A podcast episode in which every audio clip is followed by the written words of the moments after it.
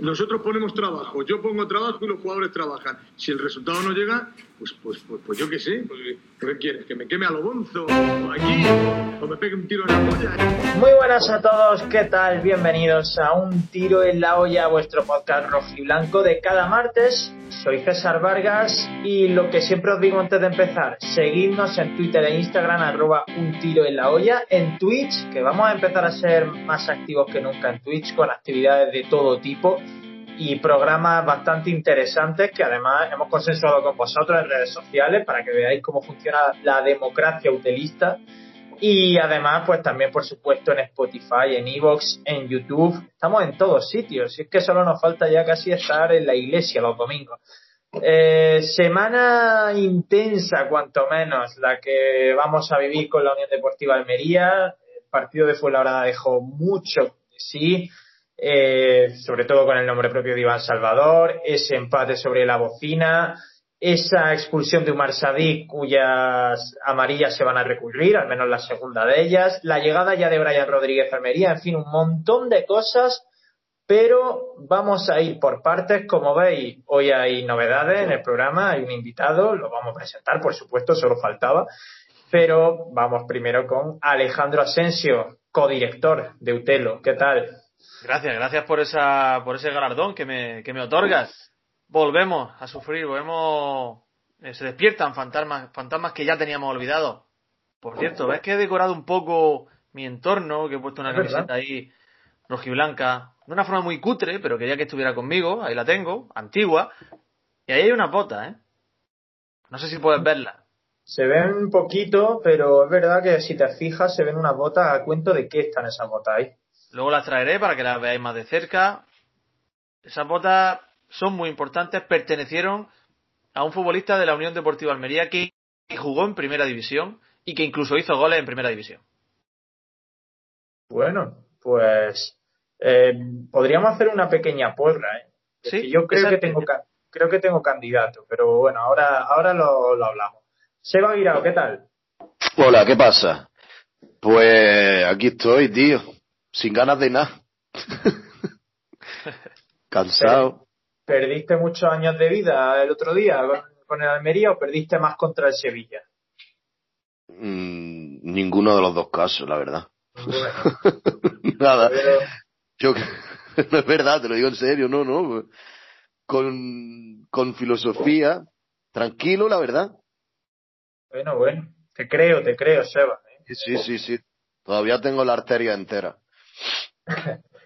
Y tenemos entre nosotros hoy, eh, si nos estáis escuchando por Spotify e Evox, eh, no lo estáis viendo, pero lo vais a escuchar enseguida, a una de las grandes irrupciones, lo hemos comentado alguna vez en el programa, de, de, este, de esta temporada y de la pasada en Twitter Almería, es Aaron Martínez, estudiante de periodismo y, e historia, terminando ya ese doble grado, y sobre todo analista que hace que prácticamente los postpartidos sean más esperados casi que los partidos de la Almería. Aaron, muy buena.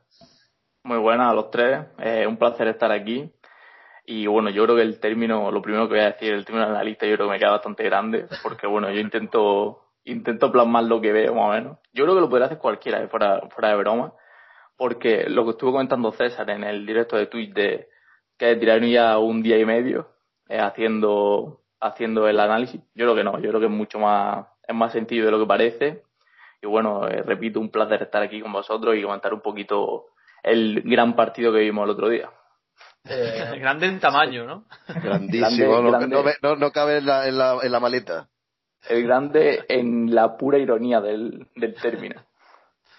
Como, bueno, discrepo, no, no es por falsa modestia, ¿no? Discrepo totalmente. Esos hilos no, se, no los puede hacer todo el mundo, más que nada porque no, no todos vemos los detalles tácticos de los partidos y además no a todo el mundo le interesa verlos. Quiero decir, hay gente que simplemente se sienta delante de una pantalla a disfrutar del espectáculo, sin, sin ver más allá. Eh, ¿Tú por qué empiezas a hacer eso? ¿Desde cuándo empiezas a fijarte un poco en, en esa parte del fútbol y, y sobre todo cuando te empieza, te empieza a apasionar tanto como para dedicarle ese tiempo?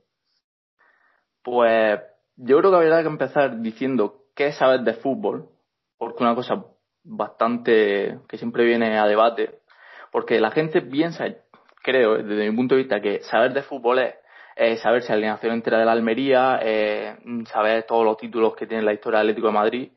Y para mí saber de fútbol es ver un partido en el que no tienes ni idea ni siquiera del nombre de los equipos y saber lo que pasa. Yo creo que eso es bastante importante. ¿Y cuál es el primer análisis que hice? Eh, fue en pretemporada. Hice el análisis de los tres primeros partidos de pretemporada, en los que estaba el centro de campo era Callejón eh, con Aguza, en esos memorables tiempos. Y ahí empecé un poco a, trastocar un poquito el tema del análisis, eh, un poquito cómo jugaba José Gómez. Lo quise poner y a partir de ahí, pues ya lo, empecé, a, lo empecé a hacer de forma más o menos periódica, no en todos los partidos. Lo hice con el partido del Lugo, en el partido del Fuenlabrada. Y, y así hasta que, bueno, el diario de Almería se puso en contacto conmigo y lo estoy haciendo ya durante todos los partidos. Paco Gregorio como padrino, ¿no? Me ha chivado. Sí, un grande, un grande Paco. Eh, bueno, aquí lo hemos comentado varias veces, Asensio, el currazo que tienen los hilos de Aarón, y te tengo que decir, Aarón, que Seba se ha interesado por ti con las palabras más o menos literales en el grupo de ¿quién es este friki que está tan enfermo casi como nosotros? sí, algo así fue. y tómate la buena, ¿eh? Hay alguien, hay alguien, hay alguien que siempre se pincha más que tú. O sea, tú te crees que tú eres el más, el más loco, pero pero, pero no, hay siempre alguien más. Fíjate, lo dicen mucho eso, lo dicen mucho el tema de, es que enfermo, como dice Seba, eres mi droga semanal. Y yo ayer le contesté a uno, digo, aquí habrá un camello siempre para ofrecerte este tipo de droga todas las semanas. Fíjate, Aaron, que estoy, estoy viendo tu, tu Twitter, por eso estoy tan callado, porque estoy interesado viéndolo. A mí ya la, la portada la portada es para, ¿cómo decirlo? Es aficionado de culto de la Almería.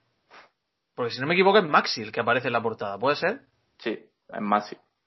Maxi no... La tengo, ¿Sí? la tengo puesto un poco también por, por eso, porque muchas veces la gente tiene puesto a Darwin, tiene puesto a, a Piatti, a Negredo. Yo creo que hace un poquito honor a ese, a ese equipo que ascendió en el 79. Claro, es verdad que Maxi es agrupación deportiva de Almería, que bueno, que hay, ya sabes que el Poli Almería se, digamos como se, que se apropia de, esa parte de la historia, eh, con cierta base, ¿no? Pero no deja de ser una, una leyenda de, me acabo de enterar. quién hablaba? ¿Yo?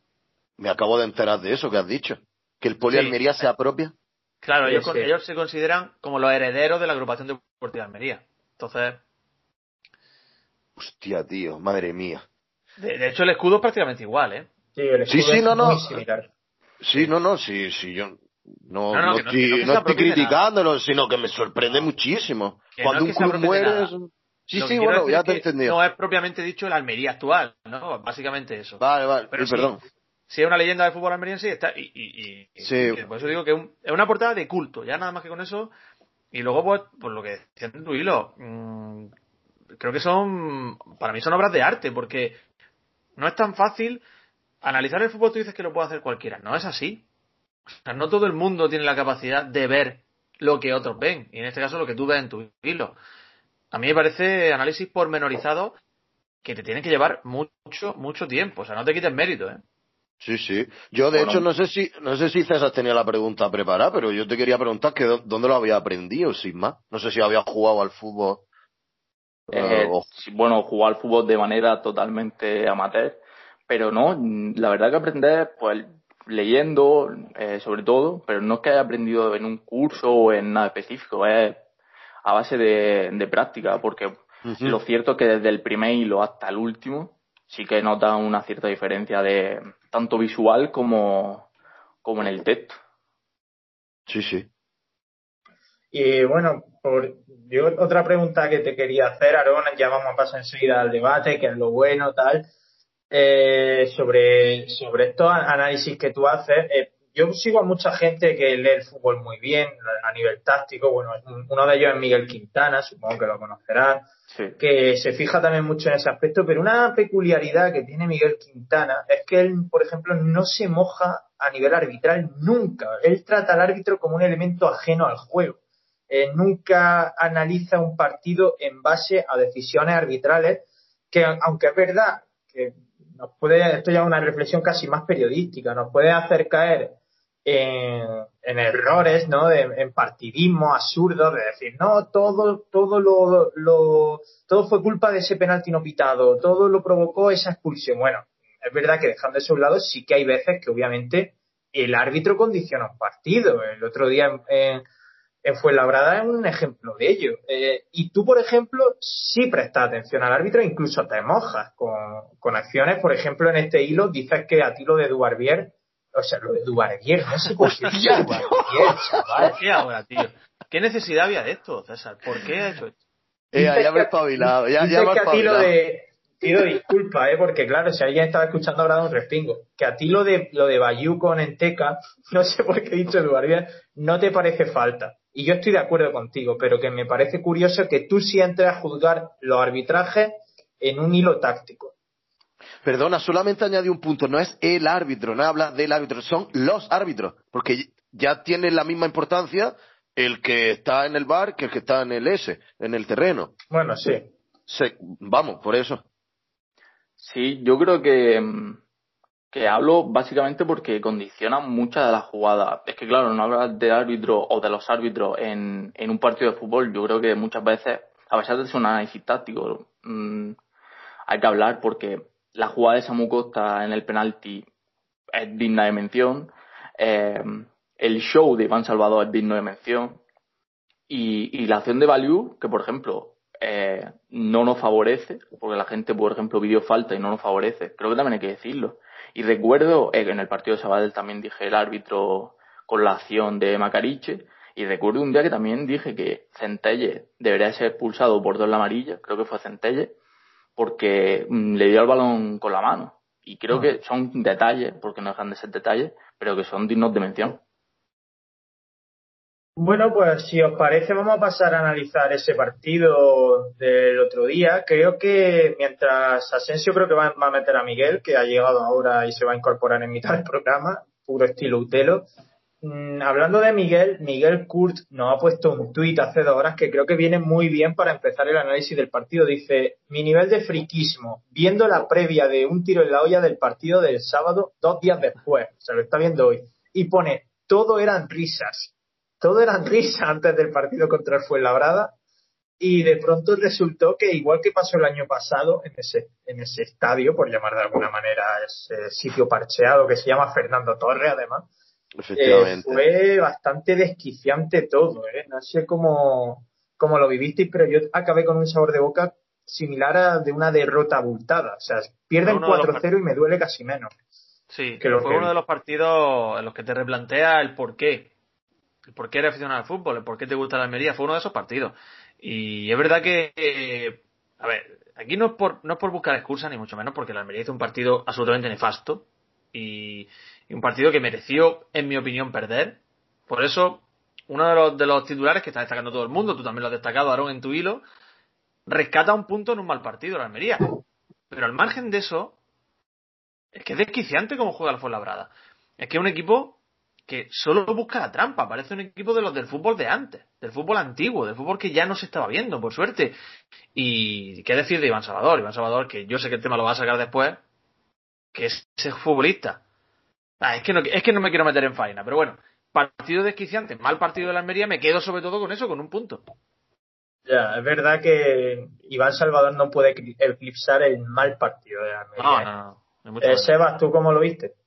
Típico partido de segunda división, punto. O sea, es verdad que eran risas y todo eso, pero yo soy una persona que muchas veces voy en contra de, es decir, todo, y yo en el fondo estaba diciendo, nabo, nabo de plástico, ya verás. Y efectivamente, a los 10 minutos de empezar el partido, digo, ya se está, se está vislumbrando. Y nada, pues, o sea, mm, puedes poner todos los, o sea, todas las frases hechas y todas las coletillas del mundo del fútbol eh, respecto a segunda eh, para referirnos a este partido. La segunda es una división muy perra, eh, yo que sé, en campos así es muy difícil ganar, yo se puedes poner todo y todos pueden caer bien. Y así fue. Fue un partido eh, en el que el Almería no se adaptó en ningún momento, porque el Almería solo sabe jugar a lo iba a decir a lo bonito. Bueno, pues lo dejamos como bonito, ¿no? Pero a lo sucio no sabe, no sabe adaptarse. Eh, y entonces el otro equipo, que por cierto, quería preguntar, ¿el, el Fuenlabrada lleva jugando así antes de que cambiara el entrenador? Porque cambió el entrenador hace una semana, lleva jugando así toda la liga, ¿no? Vale. Pues, pues más grave, mucho más grave. Porque se podía prever desde hace más tiempo. Entonces, ya te digo, un, partido que no sé, que en fin, pues un partido, no sé, eh, cuando, cuando tú empiezas a ir al fútbol, que, te, que tu padre empieza a decirte cosas, o, con quien fuera, al vecino, y por la, una de las frases es que todos los partidos se pueden ganar. Y tú dices, tía, espérate, que, que está Immanuel Kant aquí reviviendo, ¿sabes? Y, y, y es la verdad, es la verdad, no todos los partidos se pueden ganar, ya lo dije el otro día, la Almería es una máquina de ganar, lo que pasa que el otro día pues no le salió, no le, no le salió. Y mm, no, no quiero ser pesado, hoy no estoy en modo pesado, pero yo lo siento muchísimo, tengo que lanzar otro dardo al entrenador. Es que no me gusta nada. No me gusta. Yo puedo entender que la gente mm, entienda más que yo de fútbol, hablando de saber de fútbol, Aarón, por cierto. Yo lo, yo lo respeto, yo no he jugado al fútbol en mi vida no, no he hecho cursos nunca jamás, pero yo, lo que, la, la información visual que yo recibo, que entra por mi ojo y, y, y acaba en mi cerebro, a mí es, que no me gusta, es que no me gusta su forma de ser, su forma de imprimir su personalidad. Bueno, de hecho es que no me gusta su personalidad, no me gusta su, su, su, su, sus su características ya más tácticas, etcétera, etcétera. Lo siento. Y, ¿Estás enarbolando la bandera del anti-Pepe Gomesismo ahora mismo? Bueno, yo le cogí esa bandera hace ya muchos meses, ¿os acordáis? Un poquito, yo siempre me muevo entre, entre el lodazal de la broma y la, de la guasa y, en serio, que ahí es donde me gusta moverme, pero bueno, el dardo de ahora es, totalmente tranquilo, sosegado y, y con un poquito de veneno en la puta y sincero. No, pues si es que al entrenador no le va a pasar nada, pues si el Almería ya lo puse el otro día, ya lo estuvimos hablando también. El Almería tiene un equipazo y quieras que no, pues eso pues ayuda, vaya que se ayuda. Entonces, nada, yo creo. Es más, yo, yo creo sinceramente que a la alta esfera no le gusta. Esto es mi intuición eh, por ahí recóndita, ¿sabes? Bueno, Pero, era, ha abierto ya el melón de Pepe Gómez, que era un melón que yo quería abrir, pero bueno, vamos ya con él hasta, hasta el final, antes de hablar de Iván Salvador. Eh, Aarón, ¿con qué te queda de todo lo que hemos dicho? En fin, anarquía ya. Eh, Pepe Gómez, eh, Barrizal, Fuenlabrada, mal partido, en fin, lo que tú quieras destacar de, de ese día. Yo creo que en el partido de Fuenlabrada se cometieron mucha imprudencia eh, a nivel futbolístico por Almería y a nivel, eh, no sé si decirlo, eh, antideportivo por parte de Fuenlabrada. Pero yo, eh, hablando un poquito de lo que ha dicho Seba, eh, creo que Pepe Gómez tiene dos problemas, eh, principalmente, que son dos problemas que lo que hemos visto hasta ahora han sido virtudes, pero se pueden convertir en problemas, que es la rigidez táctica que tiene, el 4-2-3-1 no cambia nunca, y no lo va a cambiar nunca. Entonces se va a quedar así hasta el final de los días.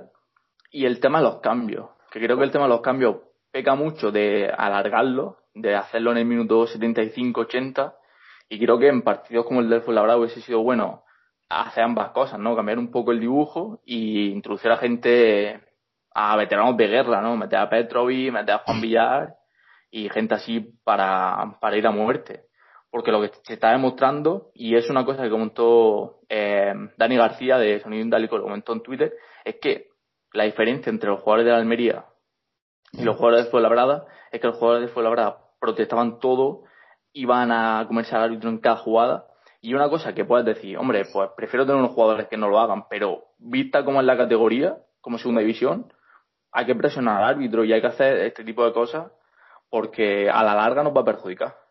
Bueno, es que está visto que el árbitro responde totalmente a estímulos, porque lo de Iván Salvador fue solo responder a gritos. Gritos que daba el jugador y el árbitro pitaba. Pero es que en todas, o sea, en todos los partidos de segunda división se ve la misma causa-efecto. El delantero presiona, el defensa se tira, grita, falta a favor del equipo que en ese momento tenga menos, tenga, esté asumiendo más riesgos. Quiero decir, si el equipo está intentando sacar el balón desde atrás y tú te tiras al suelo, te van a pitar falta en, a tu favor, porque no puede permitirse el árbitro que esa jugada por un fallo suyo acabe en gol. Eh, y a mí lo de lo de Pepe Gómez, mira, a mí me parece, no quiero ser ventajista. O sea, si Pepe Gómez ayer hubiera salido, antes de ayer hubiera salido con Petrovic en el centro del campo en vez de Morlanes, yo habría sido el primero que hubiera dicho, joder, ¿qué haces que no sacamos Morlanes, tío? Pero es verdad que le eché en falta durante el partido que se veía que el Almería no estaba en el campo, porque desde el minuto uno se veía que el Almería no estaba cómodo a, los 10 minutos, tío. Sobre la marcha, modificar, ya no, si no quieren modificar el esquema, que yo lo habría modificado con un 4-3-3, no hace falta, pero Morlanes no era su partido, si es que no entró en juego, si es que estaba incómodo. Saca a Petrovic, saca a Robertone antes. Yo Carballo y Akeche tampoco era su partido, porque no son eh, mediapuntas eh, de ir a la guerra, como si puede ser un poco más José Corpa, de, de meterse en todos los meollos y tal.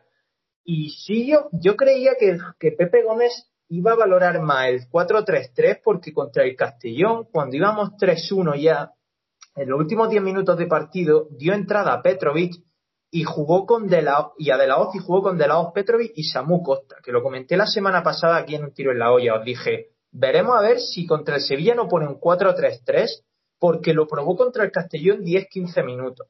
Pero no, fue un espejismo. Fue un espejismo, o sea, ni contra el Sevilla, ni el otro día en Fuenlabrada, ni nada.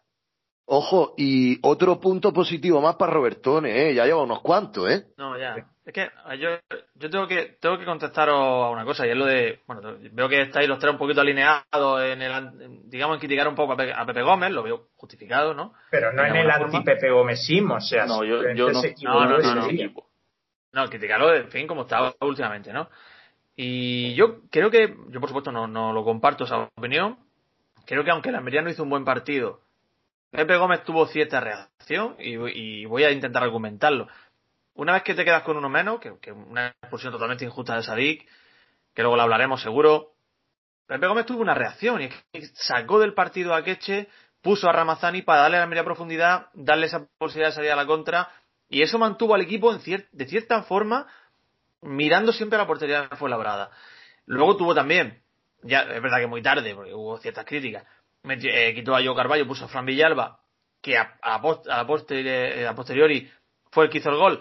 La entrada de Robertone también le dio a la Almería cierta, cierta creatividad y cierta contundencia ahí en el medio.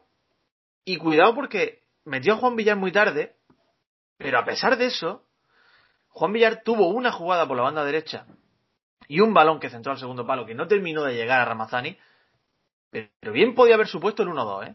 Si eso le sale, ahora todo el mundo estaría hablando de que Pepe ah, Gómez es un estratega, que Pepe Gómez hizo los cambios. O sea, poner, poner esos ejemplos de que si sale dos merodeos tímidos que tiene Almería por el área, cuando Macaritze dijo después del partido que había hecho el mejor partido de su carrera, o sea, creo que es injusto. creo que es injusto decir, no, es que si un centro que se paseó sin rematador hubiera rematado y hubiera sido gol, bueno, es que Macarit se metió 40 manos, ¿eh? Simplemente estoy formulando una hipótesis, es decir, que, que el Almería no hizo un buen partido, ni mucho menos. Hizo un partido malísimo. Macarit se salvó al equipo. Hablo de que si eso sucede, que son hipótesis muy, que muy difícil que pase, ¿no? Si el Almería se encuentra con la flor en el culo que ha tenido Pepe Gómez durante otros muchos partidos, estaríamos hablando de otra cosa, seguro. Y tendríamos yo otra Yo, creo que, criticado igual. Por, terminar, César, yo creo que lo que le pasa a Almería es lo siguiente, es que viene de una racha absolutamente buenísima, positiva, en lo que todo te sale, todo es alegría, y ahora ha entrado en uno de esos bajones que todos los equipos tienen en la temporada. La única duda es, ¿cuánto le va a durar? Efectivamente. Veremos a ver el próximo partido, porque... Hombre, a ver, el próximo partido es contra Las Palmas, que tampoco está para tirar cohetes. Eh, simplemente quería decir que, creo que aquí normalmente no pecamos de, ventajismo. Es decir, si Almería el otro día hubiera ganado 1-2, se habría criticado también si el partido hubiera sido idéntico. Eh, contra el español lo alabamos, pese a la derrota. Contra el Mallorca, el 0-1, yo alabé al equipo porque me, me encantó cómo compitió. Es decir, hay veces que no se gana y te vas con buen sabor de boca, pero el otro día Mm, creo que, que, no se acertó en casi nada. eh, durante, durante el partido. En fin, creo que hay que tocar ya eh, el nombre propio. Eh, llevamos ya media horita de programa casi y no ha salido mucho todavía lo de Iván Salvador. Aarón, quiero empezar por ti porque tú recogiste en un tuit cuatro acciones suyas y no sé si, si llega a la mitad de todas las que protagonizó durante el partido. Eh, ¿Habías visto alguna vez algo así? Porque, porque yo no. Yo, mira, no recuerdo ni en el campo, que mira que en el campo había siempre trifulca y, y de todo contra jugadores. Recuerdo una contra Llorente, el de la Real Sociedad, que se lió también bastante. Pero yo no recuerdo una, un jugador así que en 90 minutos, bueno, 90 no, menos, porque se lesionó en 70, acaparece tanto el foco de, de la polémica. Eh, la jugada con Baliu que finge y le sacan la amarilla. Ahí tenemos una. Tenemos eh, la, el empujón, que se lo vi, en, no lo vi en directo y lo vi en la repetición. Y la verdad que no, no es que te cabrees, porque no, no es cabreo, pero es la, la, la, la insatisfacción de decir, ¿y este tío cómo puede estar jugando en segunda división? Lo que hace después de- del tiro, ¿no? Sí, sí, sí, eso lo, lo subí en, lo subí a Twitter y es que es, es impresionante. Tira y como tres segundos después se acerca y le pega el empujón. Además, eso lo viste en tu en- a posteriori, ¿no? Te En la- diste cuenta la segunda en la vez que viste el repetición. partido. Sí, sí, sí, sí. Y dije, no puede ser. Dije, mira, lo voy a subir a Twitter aunque salte el copyright porque para que lo vea todo, todo el mundo. Después tiene, eh, bueno, las dos amarillas de Sadí, porque son las dos, en las que él está de protagonista, y en las dos, una, un, un, unas trampas y un y fingir sobre todo, porque me parece, aparte de los gritos, cómo se tira al suelo y hace como convulsiones. en la expulsión, cuando le daste la segunda amarilla a Sadí, eh, haciendo convulsiones. Me parece que es un jugador eh, que ya le han cogido la matrícula en otro equipo y a ver si le cogen la matrícula los árbitros, que son los que de verdad tienen que cogérsela. Ah, amigo.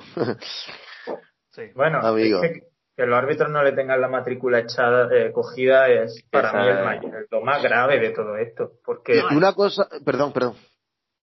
Eh, no, yo tengo muchas cosas que decir sobre este tema, pero bueno, vamos por orden si queréis. Asensio, Seba, a intervenir. No, no, sí, yo siempre te decir que, que a mí me, lo que más me molesta es que un fútbol que ha derivado tanto, y a mí me alegra que sea así, y que sea tan crítico y tan poco o intransigente con las agresiones, deje pasar dos agresiones de forma impune de un futbolista como Iván Salvador que golpea, primero empuja a un jugador sin balón por medio y luego da una patada, no recuerdo con quién era, no sé si con Morlanes, Morlanes. a mí me parece que, vamos, que me parece que algo a tener en cuenta y, y ¿por qué no para, para que ese árbitro pues tenga algún tipo de, de sanción por, de parte de, de quien corresponda, ¿no? El árbitro o el que sea el responsable de eso. Pues responsable el del bar, tío, que ve la repetición. O sea, No. tío, que tienen, tienen cuatro teles. O sea, no, es que es imposible que tú, es decir, que tú- no es que te vayas a mear. O sea, es una cosa que te repite. Si tú la has visto 50 veces, el del bar la ha visto 150. O sea, te lo juro de verdad, no encuentro una explicación lógica para que el árbitro del bar no llame al, al árbitro de, de- de campo y le diga expulsión de ese tío. Es que no, la- no hay, es imposible. De hecho, creo que no hay solo un árbitro en el bar, creo que hay dos, ¿no? Hay Hay tres. varios, hay varios. Pues es que Eh. es, es increíble. O sea, me parece, es, es- de verdad, es una cosa No sé. fuera de, de mi, de, mi, de, mi, de mi capacidad intelectual. No soy capaz, no soy capaz. ¿Alguna Hay que, explicación? de- tendrá? hay que decirle a la gente que el VAR mm, solo puede entrar en rojas directas. Es decir, en este caso con Morlanes, efectivamente, eh, si se interpreta que agresión es roja directa, pero por ejemplo en la de Umar Sadik, el VAR no tenía nada que hacer, porque No. por algún motivo el protocolo VAR no entra en segunda amarilla, como si eso no, no fuera algo grave en el juego. me parece pues, eh, increíble. O no es que lo iba a hacer. decir justo antes. Lo iba a decir justo antes. Me parece, o sea, yo creo que esas cosas al final se irán limando y se irán reconduciendo. Igual que, ya lo he puesto muchísimas veces como ejemplo, igual que lo de no tocar, en el saque de portería, no tocar la pelota dentro del área. Eso ya se cambió el año pasado, hace dos años, no sé cuánto. El otro día lo de Macariz eh, contra el Sabadell, no sé qué, no sé cuánto.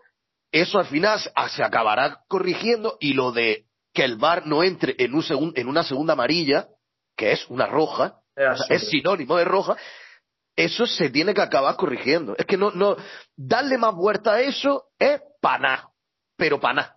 Yo lo que, lo que creo, hablando de todo esto de videoarbitrar y tal, es que igual que hay un comité antiviolencia para reunirse, leer actas de árbitros, ver acciones que hayan sido claramente antideportivas y sancionar más o menos a cada jugador, tiene que haber otro comité que sancione a un futbolista que se tira 70 minutos no solo engañando al árbitro, sino provocando a los jugadores contrarios. Y por tanto perjudicando a este deporte, porque lo que está haciendo Iván Salvador es perjudicar a este deporte. Una cosa es tirarte de vez en cuando, bueno, todo en momentos de calentón jugando al fútbol, pues te pisan y da un grito para que te piten la falta, pero joder, es que ponerte a dar, como dice Aarón, vueltas de campana o a convulsionar, que tengan que entrar las asistencias, que los jugadores rivales, incluso si no te conocen, se preocupen por, por decir, hostia, a ver, ¿qué le ha pasado a ese tío?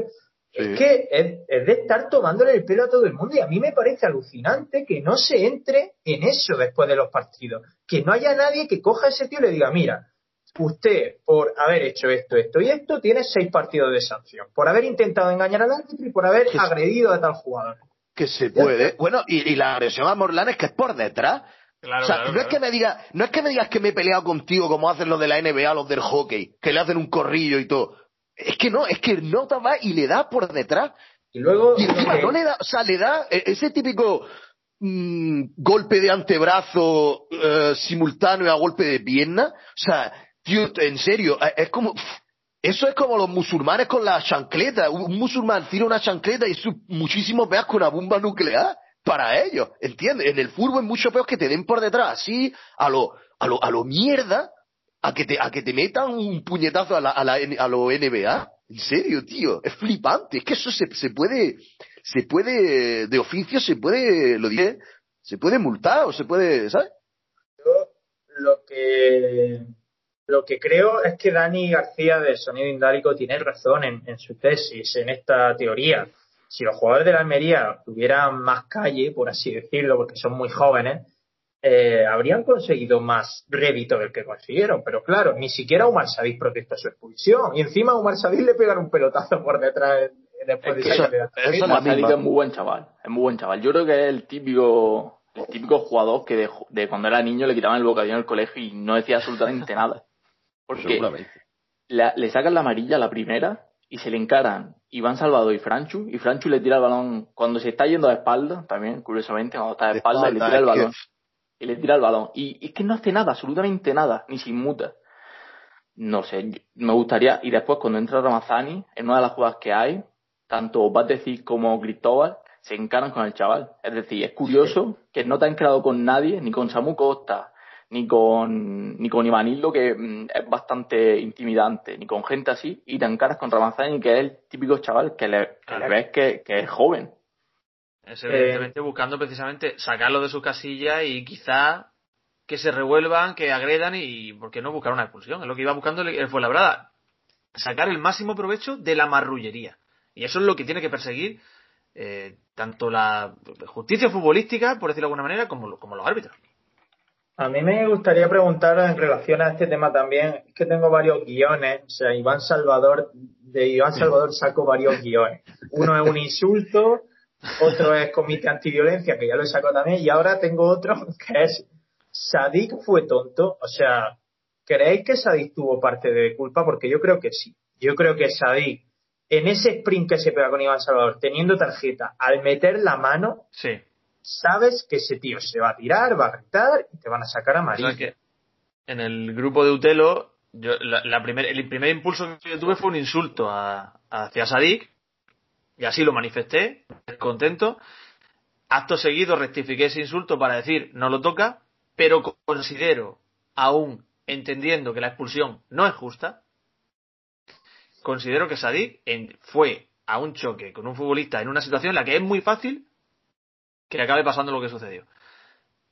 De esto solo tiene que aprender, no, no, hay, no hay más. Aprender de eso. Yo también soy de la línea de, de Asensio, de, de que peca muchas veces de, de bracear. Ya no solo en esta acción, sino en muchas. Que bracea y los centrales saben lo que hace y, y bueno, volvemos a lo de, a lo de siempre. Se tiran, falta en ataque. Sí. Bueno, lo, de los braceos también es la magia de Xavi, ¿no? Que se va de dos tíos y de pronto le pega un manotazo sin querer a uno. Pero, hoy, sí. Hoy, hoy estaba hablando con un amigo, porque he escuchado vuestro, vuestro último episodio de Coppola. Sí. Que, que he comprobado que, que estuve en el directo cuando lo estuvisteis grabando. Eh, y, ha- y bueno, mi amigo ha venido y ha, hecho- ha dicho lo mismo que dijo alguien de vosotros. Ha comparado a, a Omar Sadik con Peter Crouch. Para que veas que no os lo comparan solo con un jugador negro. Peter Crouch, Sí, que es sí. ese tipo de futbolista, como tú dices, que el braceo forma parte quizás de su. Un jugador tan espigado que necesita ese movimiento. También lo comparan con Adebayor, ¿eh? Es una casualidad. Al principio era mucho con Goitón. Siempre eh, se parece a Goitón. Y se parece como el de la noche a Goitón. Pero Sí, es que sí, nada, sí. No, no se parece. ni físicamente, nada. Incluso nada. más llegar, sin verlo a nadie jugar, también se le, se le comparaba con Seku. Lo dicho es que como eran negros los dos, pues ya está. pues Negro y alto. Negro y Claro. alto, ya está para adelante. Eso Negro fue y yo lo grande. que- Lo, lo de Seku lo dije yo, pero no lo dije por el estilo de juego, ¿eh? Lo dije por lo que te aportaba con, en la lucha con los centrales. Obviamente no juegan igual. Son muy diferentes. Sí, en la lucha, en la lucha contra el SIDA, sencilla. no, hombre, un central defiende a un Seku y a un Umar Sadik cuando viene un balón largo. Cuando te juega de cara, parecido, porque un jugador espigado, corpulento. Ahora, luego a la hora de gestionar la pelota son totalmente diferentes. Y bueno, por acabar con el tema Iván Salvador, el último punto que tengo es Fuenlabrada y el show, que viene a decir un poco pues todo este jueguecito de redes sociales que el Fuenlabrada y el propio Iván Salvador han hecho. Iván Salvador que recibiría eh, el sábado, entre el sábado y el domingo aproximadamente 3 millones y medio de mensajes, decidió sacar uno muy feo, fuera de lugar, por supuesto, en el que amenazan a su familia y a su hijo. O sea, la gente alucinante por un partido de fútbol. Me río porque me parece increíble que alguien amenace a los hijos de una persona por un partido. Pero, bueno, ahora, ahora doy mi opinión. Eh, pero bueno, Iván Salvador, lejos de sacar algún mensaje en el que alguien le también pues le interpele de forma educada, correcta, que los tendrá, me consta que los tiene porque sé de gente que le ha mandado mensajes. Eh, decide sacar ese que, que ha cargado, que lo hayan entrevistado en la cadena SER, que lo hayan entrevistado en no sé dónde, que el Fuenlabrada saque un comunicado oficial diciendo que el jugador que más falta recibe y que se monte una bola que al final ha conseguido esconder que ese chaval es antideportivo por completo. Que no quiero justificar en algo, o sea, condenamos el insulto, pero me parece alucinante cómo han sacado el rédito de ese insulto Iván Salvador y el Fuenlabrada, tío. Es que el Fuenlabrada es un club que da gusto odiar, es que esa es la conclusión de todo. Te, te hacen la vida, o sea, te llevan tu vida por un camino hacia el odio hacia ellos. Es decir, toma este ingrediente, toma este y toma este, los mezclas todos y, y te sale odio hacia mí. No, a ver, a ver, hay que condenar siempre. El mensaje que recibe Iván Salvador hay que condenarlo siempre. Eso yo creo que estamos todos de acuerdo porque. Yo no. It- it's- it's just a game. No, pero te lo voy a explicar. Ahora te lo voy a explicar. Es que no estoy de acuerdo. Ver, eh, eh, Tú tienes que. Dile a esa persona. Dile a esa persona todo lo que piensas de, de él. Dile que es sucio. Dile que no es un jugador deportivo. Pero de ahí a, me- a meterte con su familia, a meterte. Me parece absurdo. Tampoco sabemos si el que mandó el mensaje conocía a los hijos y le caen mal. O a lo mejor es el propio Iván Salvador. Que se ha hecho una cuenta fake. Iván Salvador se, hizo una cuenta llamada UDAFans. Sí. O Iván No Salvador es ¿eh? duda fan. Cabría, cabría esperarlo, ¿eh? Creo que, creo que tenemos titular. Aarón, eh, yo creo que yo quiero que Aarón dé su opinión antes que la mía, que la mía yo creo que va a ser un poquillo más larga, por, porque soy un pesado. No, yo creo que una persona eh, que en la que en principio iba a quedar marcada como, como lo que es, un jugador antideportivo, eso fue lo primero que, con la acción de Valiu, que fue la primera que, que hizo, yo puse Iván Salvador, el ejemplo de lo que no debe ser un deportista. Ese fue mi primer comentario de Iván Salvador en todo el partido. Y a partir de ahí ya, eh, el recital. Pues lo que debería ser eso, la imagen que tiene que trasladar, al final ha trasladado como que la afición de la Almería lo ha puesto a caldo, ha insultado a su hijo, y es totalmente incomprensible de lo que ha pasado. Y bueno, ya lo de hoy, de que Sadik ha, ha dicho que Sadik le da, y quien que no lo quiera ver es que está Y ciego. que juzgue no. Dice, darme me da. ya que juzgue cada uno. Pero ¿cómo que juzgue cada uno si te llevan la mano a la cara y te da en el pecho, tío? Ah, es tremendo, es tremendo. Y el tuit de, del Fuenlabrada, que claro, que también suma un poco a que creo que tenía 150 tuits citados y unos 200 mensajes, eh, todo improperio y, e insultos hacia el Fuenlabrada en primer lugar y en segundo lugar Iván Salvador. Es que qué mérito tiene ser el jugador al que más falta, que más falta recibe en una liga en la que te pitan falta por gritar. En todos los partidos pasa, en todos. O sea, eso decir que eres el jugador que más veces se ha quedado afónico esta temporada. Claro. Me ha recordado a la portada, a la portada que sacó el periódico este de Sevilla, no me voy a acordar ahora, de Diego Capel. Estadio Deportivo, sí. Estadio Deportivo de Diego Capel, Cristiano y Messi. Eh, todos los cracks son iguales. Ahí está, ahí está. Eh, es que por ahí va yo. Dice, eh, siempre se ha dicho que Messi es el jugador que más falta recibe en primera, ¿no? Me parece que la estadística era algo así, ¿no? Evidentemente, porque todos los equipos pues quieren frenar a Messi. ¿Eso quiere decir que Iván Salvador es el Messi de segunda división? Totalmente. Sí, podría ser. O Messi o LeBron James, una de las dos. Otra, otra opción no me cabe. Acabo de ver los Indiana Pacers preferiría, Utah Jazz. Preferiría que fuera Kobe Bryant. Eh, di, tu opinión, Seba. Bueno, a ver, mi opinión es la siguiente. Mira, yo no le voy a dar bombo ni a ese club ni a ese jugador, que es lo que ellos mm, están queriendo. Yo voy a hacer, yo, o sea, me da igual con el jugador que haga eso o el club que haga eso. Yo, en mi opinión, de manera generalizada, vamos a llamarlo así. Yo, como, como amante de la neurociencia, siempre le busco explicación a las cosas, a las conductas y a, la, y a, la, en fin, a los, mm, a los comportamientos de la gente. Entonces, que una persona eh, desee la muerte de alguien, lo voy a decir totalmente en serio, que una persona desee, desear, o sea, desear es un, eh, sí, sí, para mí es una cosa normal como producto, como producto eh, se va ahora está biológico. está abriendo la puerta de un jardín y se va a lanzar. No, no, no, te preocupes que, no. te preocupes. Para mí, eh, para mí, esta es mi forma de pensar. Ah, que yo no la comparto, ¿eh? Pero yo lo que te estoy diciendo es que el cerebro, o, mejor dicho, otras partes del encéfalo, generan, te estás riendo, pero es que es lo que pienso de verdad, generan eh, sentimientos y sensaciones, que pueden ser mm, lo que socialmente está visto como bueno, lo, que socialmente está visto como malo. Te puede, o sea, te puede generar amor, hambre, sed, venganza, egoísmo, eh, yo qué sé, mm, yo qué sé, es que no puedes poner todos los, sentimientos que quieras eh, o sensaciones. Para mí, que una persona desee que otra se muera, para mí es una cosa normal dentro de lo, de lo bioquímico.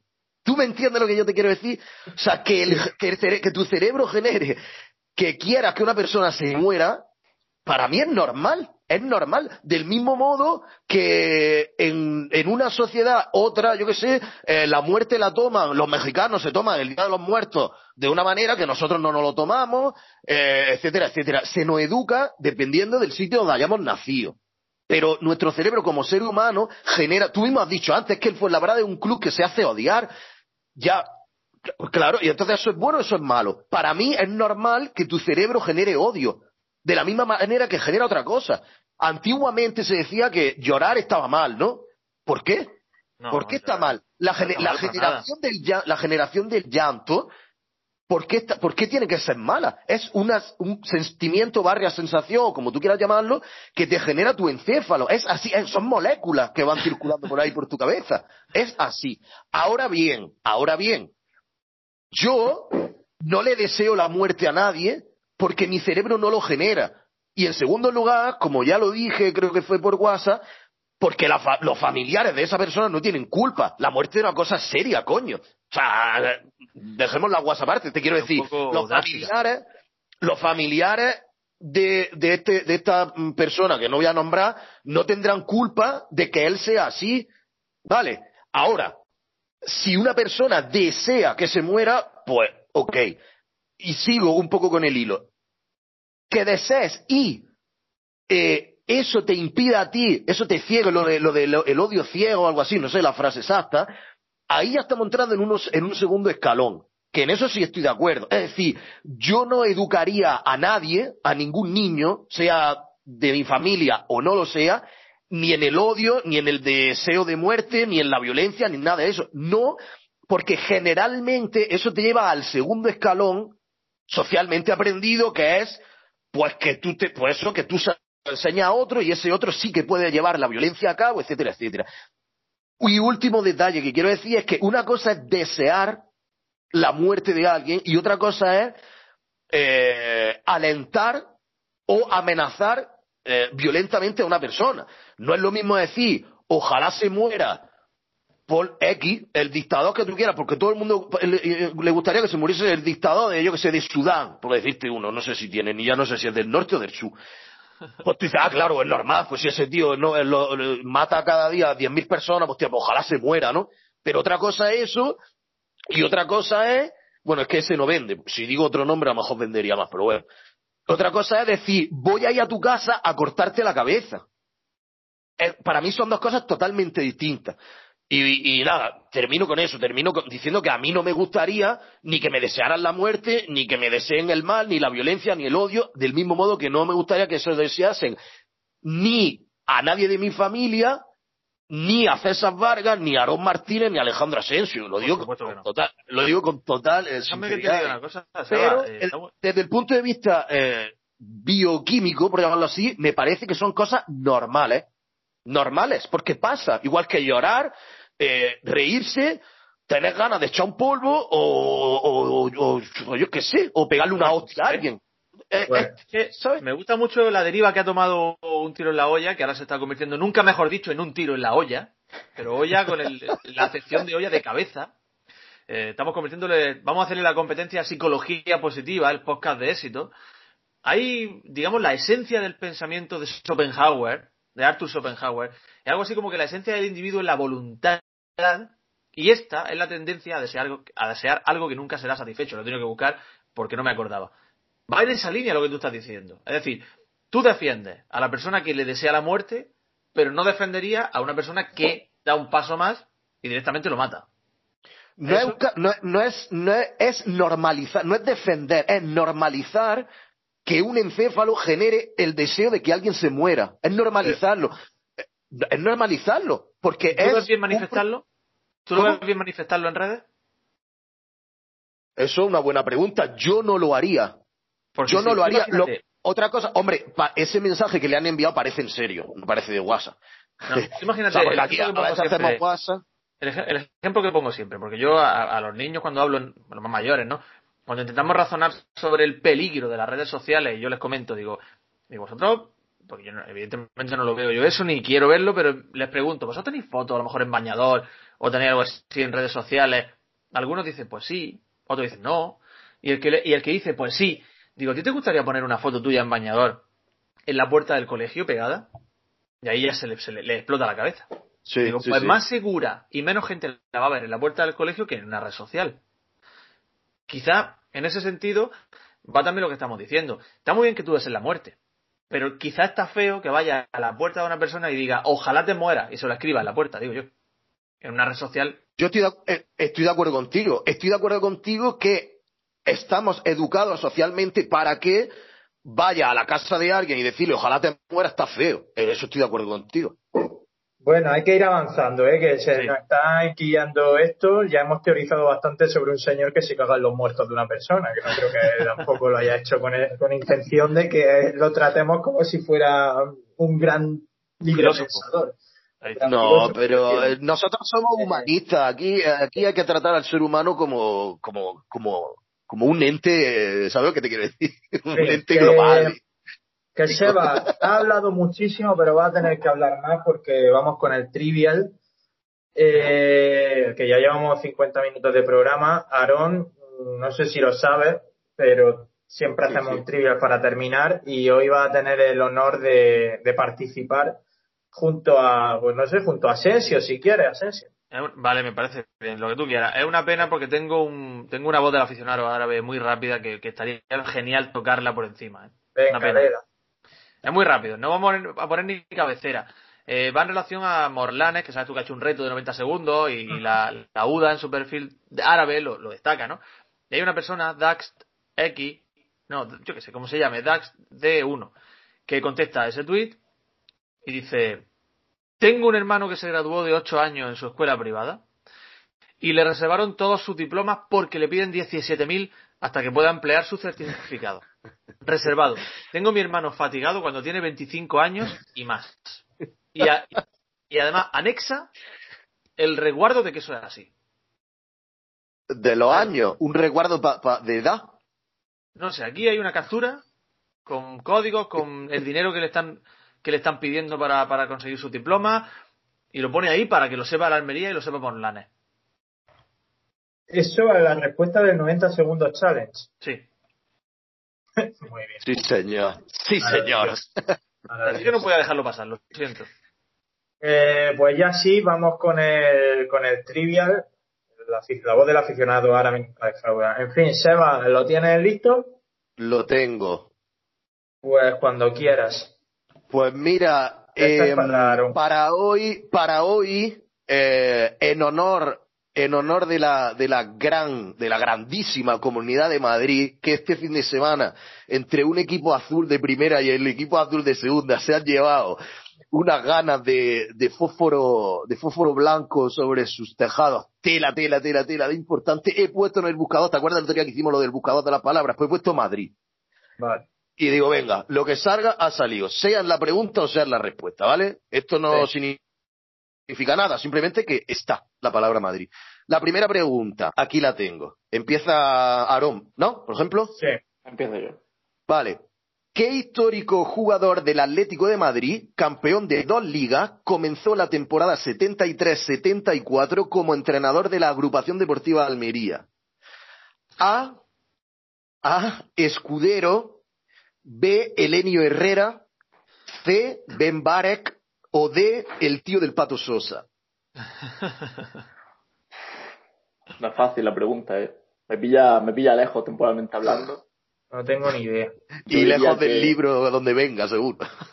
Sí, tengo, tengo justamente, hay un libro de la agrupación deportiva que un tacho así de tochaco de 600 páginas. Pues yo diría que Escudero puede ser, la Oh, fallito, tío, fallito. Fue Ben Barek. Ben Barek, tío. Por la cara, vaya eso. Por la cara, por la cara. Segunda pregunta, Asensio. Ah, venga, vamos. En el partido, en el partido de vuelta de la eliminatoria de Copa de la 95-96 entre Almería Club de Fútbol y Atlético de Madrid, Pepe Cayuela no pudo estar en el banquillo porque fue expulsado en la ida. Sí. ¿Quién era el segundo entrenador que dirigió a los almerienses ese día. A. Luca Alcara. B. José María Salmerón. C. Esteban Vigo. O D. El que le hizo el carné a Sergi Barjuan. ¿En qué año fue?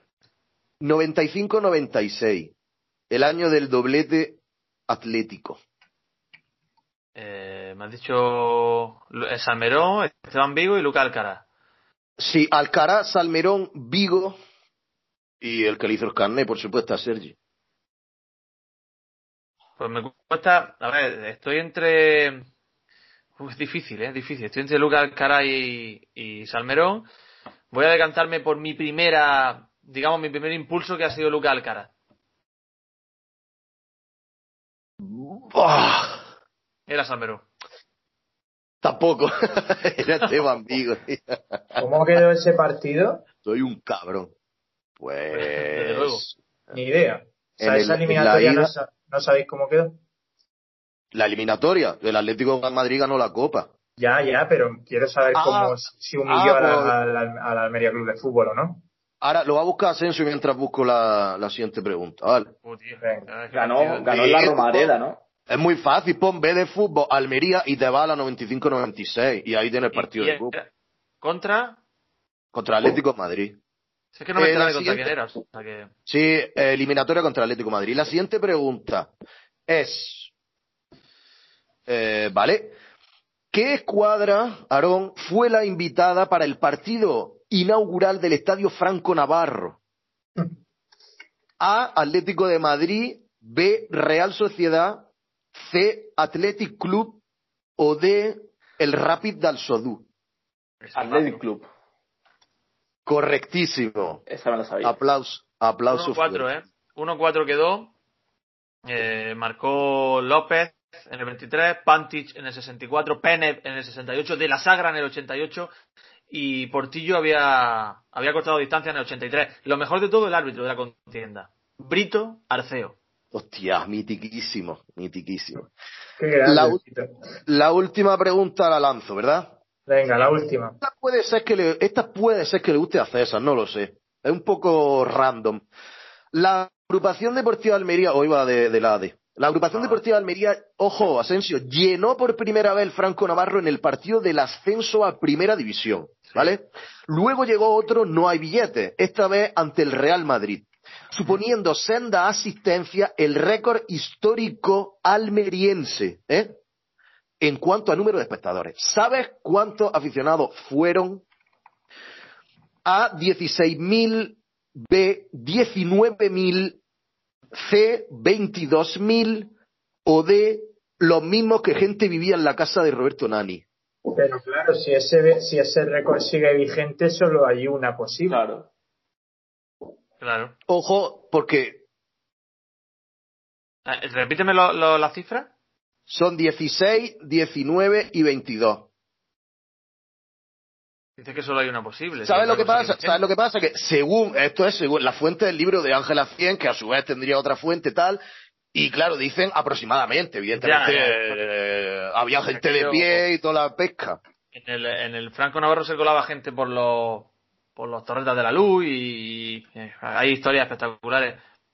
Seguramente me equivoque y, diré- y diréis que soy todos los insultos que podéis decir. Yo creo que son 22.000. Sí, señor, correcto, tío. Ya tenía ganas que acertara una. Mal grande. tirada la respuesta, Seba, ¿eh? te tengo que dar tirón de orejas porque si contra el Madrid en primera división hubo 21.000 en 2002, en 2007, Claro. es- eso hace que solo pueda haber una correcta. correcta. Quiero decir, las respuestas tenían que ser 20 de 21.000 para arriba. Las... ¿Sabes que quieres que sea sincero contigo? Sí. Tenía respuestas bien puestas y antes de empezar la he cambiado. No sé por qué, porque me he dicho, hostia, tío, no se la van a tragar, porque tenía puesto 20, 22 y 24, una cosa así, y la he cambiado Venga, a pues, menos. voy a poner 20, 22 y 24 en Twitter. Ah, mira, qué bien, ahí te he visto ágil. Ahí te a he visto pillar a la gente, que es lo Ahí, único ahí, que. Ahí, ¿verdad? ahí. Va, sí, de media, yo creo que de media estoy pillando 3 de 4, Asensio, siempre, toda semana. es lo que te gusta a ti, lo que te llena, Bueno, ¿eh? lo que te hace. Eso me gusta. Buah, eso me gusta más que ducharme después de un festival. Eso es maravilloso, tío. Oye, chicos, hay que ir despidiendo ya, que llevamos casi una hora de programa. Eh, eh, Aarón, muchísimas gracias por haber estado con nosotros. Ya sabes que esta es tu casa, aunque te prodiguen más por sonido indálico, pero bueno, estamos dispuestos a recibir esa cesión con opción de compra siempre que ellos lo deseen. Sí, Yo se lo diré, se lo dirá a Mario, que es el que lleva el cotarro, y yo creo que no pondrá ningún problema. Pues muchas gracias, Aarón, te leemos atentamente siempre. Eh, Seba, eh, después de este programa te has encumbrado, ¿eh? yo creo que ya no hace falta que aparezcas más esta temporada de Utero. Vale, nada, pues ya está, ya los próximos, los próximos, eso lo diré, los próximos directos ya lo hacemos, lo haré escondido en una cueva o cualquier cosa. No es mala idea, ¿eh? Hazlo desde casa ¿Cuál es de el próximo, Barcelona. por cierto? Desde la casa de Palma. Barcelona nos puedes hacer. El próximo La directo. Palma, domingo a las 4. Ah, la previa, vamos a hacer previa de eso, ¿no? Ya veremos, ya veremos. ya veremos, ya veremos. Depende Bueno, de yo la no hora a sé. la que coma. Yo no sé, yo no sé si habrá venido alguien, algún sicario a, a cortarme algún miembro. Sí. Eh, Asensio, vamos hablando también nosotros. Muchas Antes- gracias por este que me despida ratito. muy rápido para que la gente, digamos, alimentar la creatividad de la gente. Sí. Umbro huelen a grasa de caballo. Tienen restos. En este taco hay restos de césped. Cuenta con el dorsal número 5 pintado ahí. Buah, vaya Tacos de reliquia. fútbol de los de antes. Y estas botas, no voy a decir a qué equipo, han marcado en primera división. ¿Lo desvelaré en ¿Quién el, pr- en el próximo programa? Lo desvelaré, lo va a descubrir gente seguro. Y voy a decir más. El dueño de estas botas no sabe que las tengo yo. Hombre, yo, yo, yo creo que sé de quién son. Por intuición, diría que son de origen rumano, quizás. Pero bueno, no quiero dar mucha. Han marcado en primera división, ¿eh? Con el Almería. Ah, con el Almería. Ah, vale. Bueno, pues ya está, a darle al coco a la gente y lo desvelaremos próximamente. Yo no tengo ni idea tampoco. ¿eh? Es placer estar aquí. Que está sonando ya Pepe Mañas con Sebastián de Morbier, cervezas vacías. Estad atentos a nuestras redes sociales porque puede que hagamos algo en Twitch esta semana, aunque tampoco prometemos nada. Ya sabéis que no somos gente de compromiso. Eh, gracias por haber llegado hasta aquí. Una buena turra hoy, pero no podíamos dar menos con Iván Salvador de por medio. Así que ya está, lo dicho. Nos escuchamos el martes que viene por aquí en Twitch y eso durante la semana. Un abrazo, adiós.